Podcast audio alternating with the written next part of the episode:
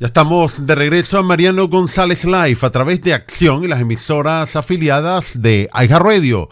Recordándoles que se transmite de lunes a viernes de 5 a 7 de la tarde. Durante la pandemia del COVID, los precios de las viviendas no paraban de aumentar. E incluso cuando había comparaciones de un código postal con otro, había una diferencia quizás hasta de 100 mil dólares. A pesar que pueden prácticamente compartir la misma área. Habían varios factores que favorecieron fuertemente el mercado de bienes raíces. La confianza, la economía, el crecimiento, las bajas tasas de interés, la prosperidad. Habían anunciado récords en ahorro en los estadounidenses. Entonces llega el presidente número 46, aquel 20 de enero del año 2021, y empezamos a girar fuertemente hacia la izquierda, con grandes controles, aumento de la burocracia, más gobierno y políticas que fracasaron durante la administración Obama se vuelven parte de la estrategia de esta administración. Y los problemas económicos empezaron a agravarse desde el suministro del combustible, los precios, la energía, la materia prima, el aumento del déficit sin precedentes, más endeudamiento y menos confianza en el sector empresarial del país. En muchas ocasiones le habían recomendado el frenar de una vez por todas tanto estimula la economía y empezar a subir gradualmente la tasa de interés, haciendo caso omiso e inclusive señalando que era falso que el país viviera problemas de inflación y mucho menos que se avisoraba la recesión. Prácticamente comenzando el tercer año de esta administración, estamos en un Estados Unidos totalmente diferente, marcado por un panorama bien sombrío. Y en este contexto, por primera vez, no visto desde la crisis del 2008-2009 en adelante, en la cual los precios de las viviendas han empezado a caer. Y aparte de esto, el aumento de la tasa de interés, prácticamente descontrolado. Hasta la construcción se ha visto afectada. E incluso aquellos que utilizan, digamos, la subconstrucción, es decir, compran viviendas, las remodelan y con la esperanza de sacar algún dividendo, ganancia, etcétera, la revenden. Que los listados de compradores vienen disminuyendo mientras que el listado de vendedores aumenta. Es decir, una situación bien desafortunada, combinaciones difíciles y sobre todo veamos al comprador caracterizado por gente joven que siempre tiene la esperanza de comprar su primera vivienda y ahora en épocas de inflación que ganan menos. Así que desde el año 2021 hasta el año 2022, aquellos quienes compraron vivienda por primera vez tienen una edad promedio 36 años, lo cual puede representar más del 25% del mercado de compradores. Usted pensará que este cuarto de punto porcentual es prometedor. No, resulta que está el más bajo en la historia de la nación.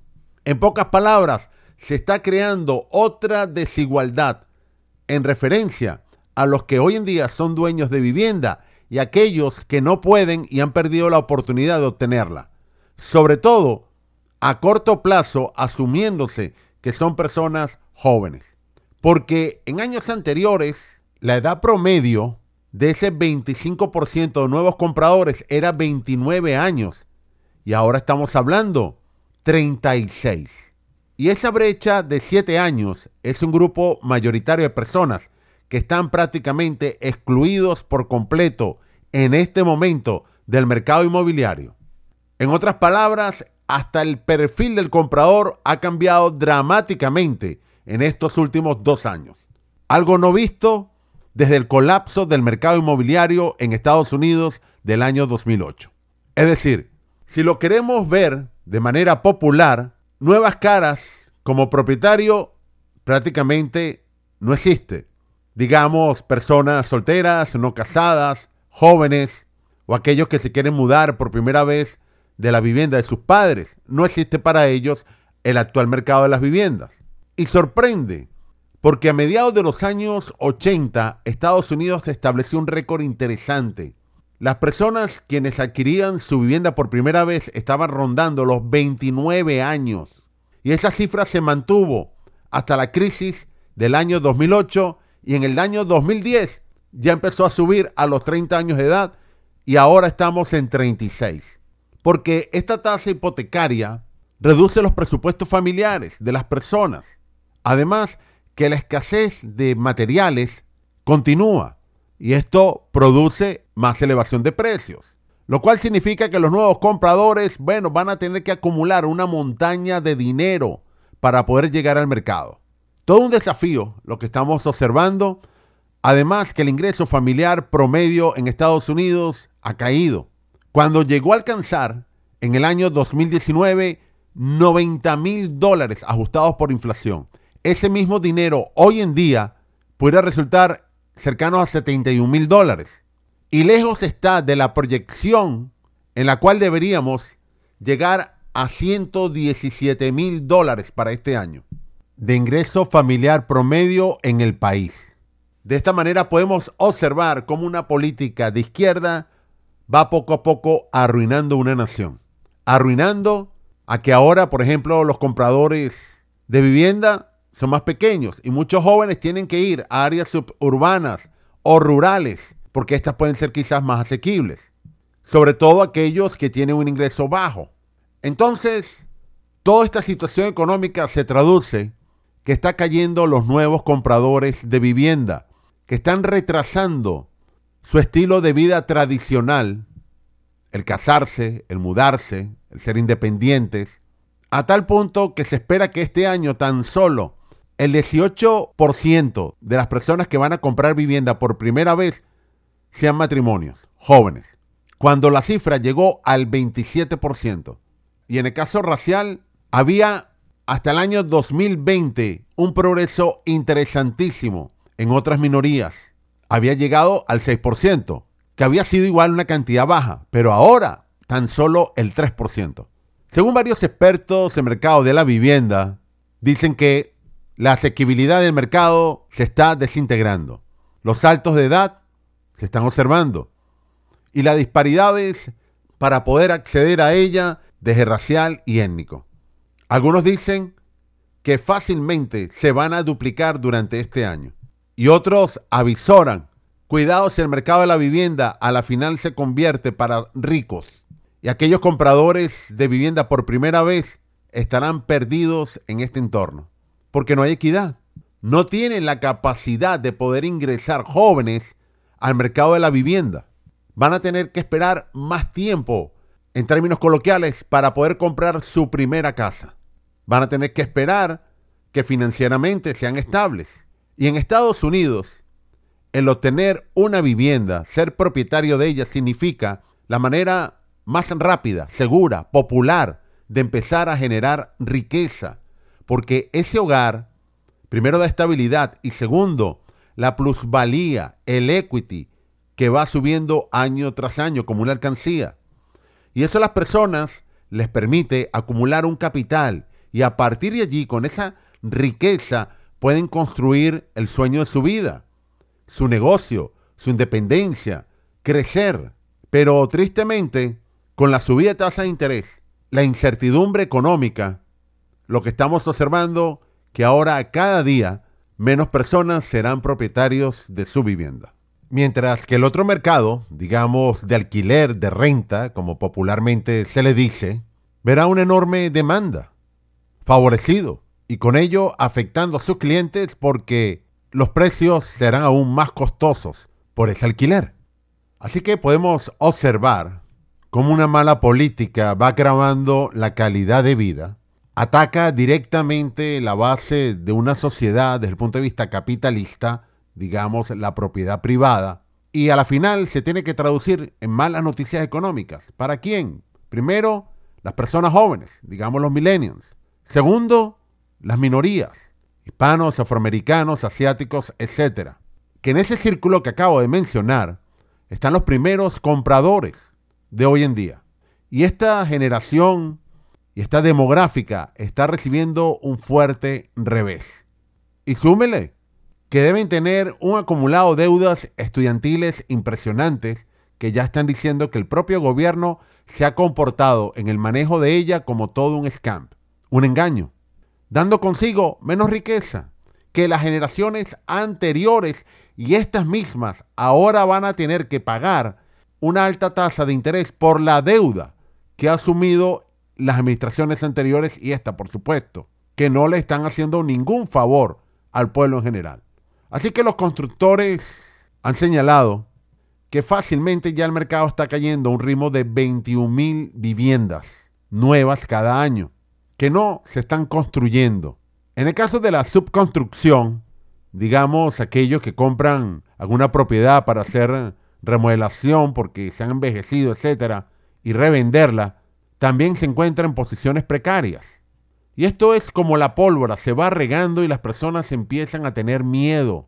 ¿Cómo invertir? Y en otros los casos, ¿cómo pueden pagar la casa? Usted y yo hemos escuchado cientos de historias de estas, de advertencias, y a la final ocurre lo mismo. Las familias se sienten abandonadas, se sienten vulnerables, porque ven un poderoso Estado que está yendo contrario a los cimientos de la nación, al sueño americano, que entre otros es tener su vivienda.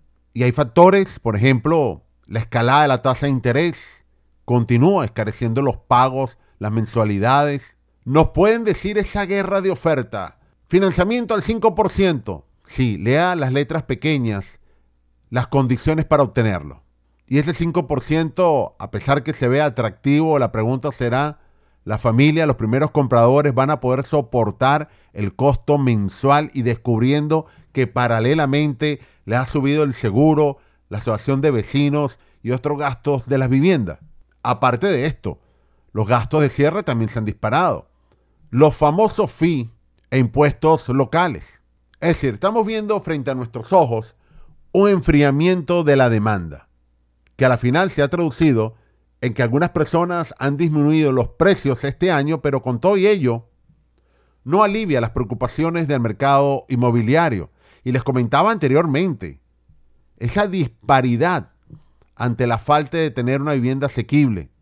Primeros compradores, como le llaman también primerizos, en la construcción, están retrocediendo en hacerse el sueño americano y sobre todo temores de recesión. Se está profundizando. La escasez de materiales continúa.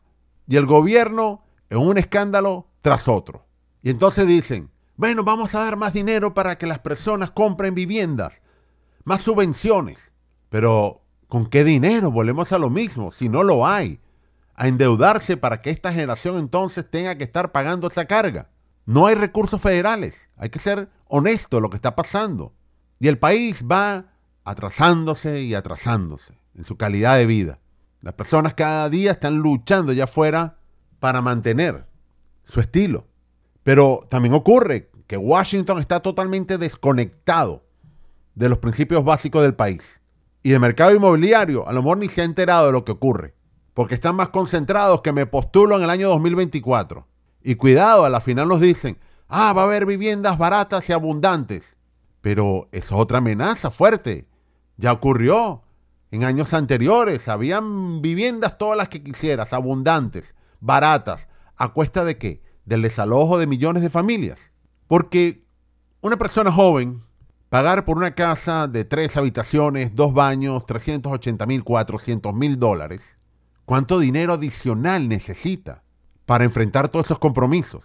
Si la situación parece que no se ve nada dulce de mercado inmobiliario, se está creando una enorme brecha, les dije, racial, demográfica, etcétera. Y muchos vendedores, por supuesto, tratan rápidamente o reducir el precio de su vivienda o en algunos de los casos haciendo mejoras.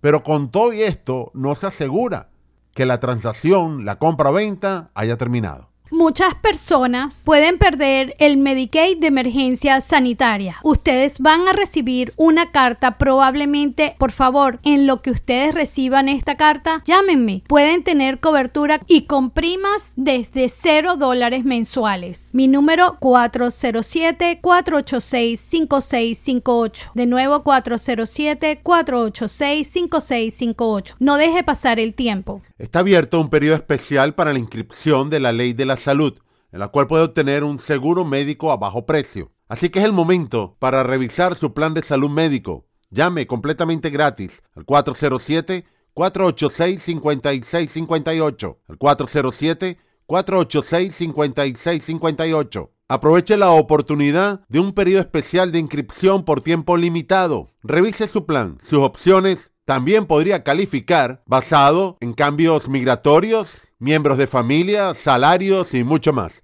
407-486-5658. 407-486-5658. Justo cuando viene un dolor de muelas, entonces resulta que los gastos odontológicos son elevadísimos. ¿Y qué hacer? Se pregunta uno. Señora Piazza, ¿qué hacer ante un dolor de muelas? Eso se soluciona con un plan dental que al día siguiente que usted haga el pago de la prima le va a cubrir sin ningún problema y sin periodo de espera. Ya, espera un momento. ¿Cómo es eso sin periodo de espera? Es tan sencillo como hacer el pago de la primera mensualidad y al día siguiente su dentista le puede solucionar ese dolor tan terrible que ha pasado. 407-486-5658. 407-486-5658. Señora Piazza, ¿qué pueden hacer las personas con su plan de retiro 401k? las personas pueden hacer un rollover a un plan donde lo que sería la volatilidad del mercado no les afecte. Usted puede ganar de la ganancia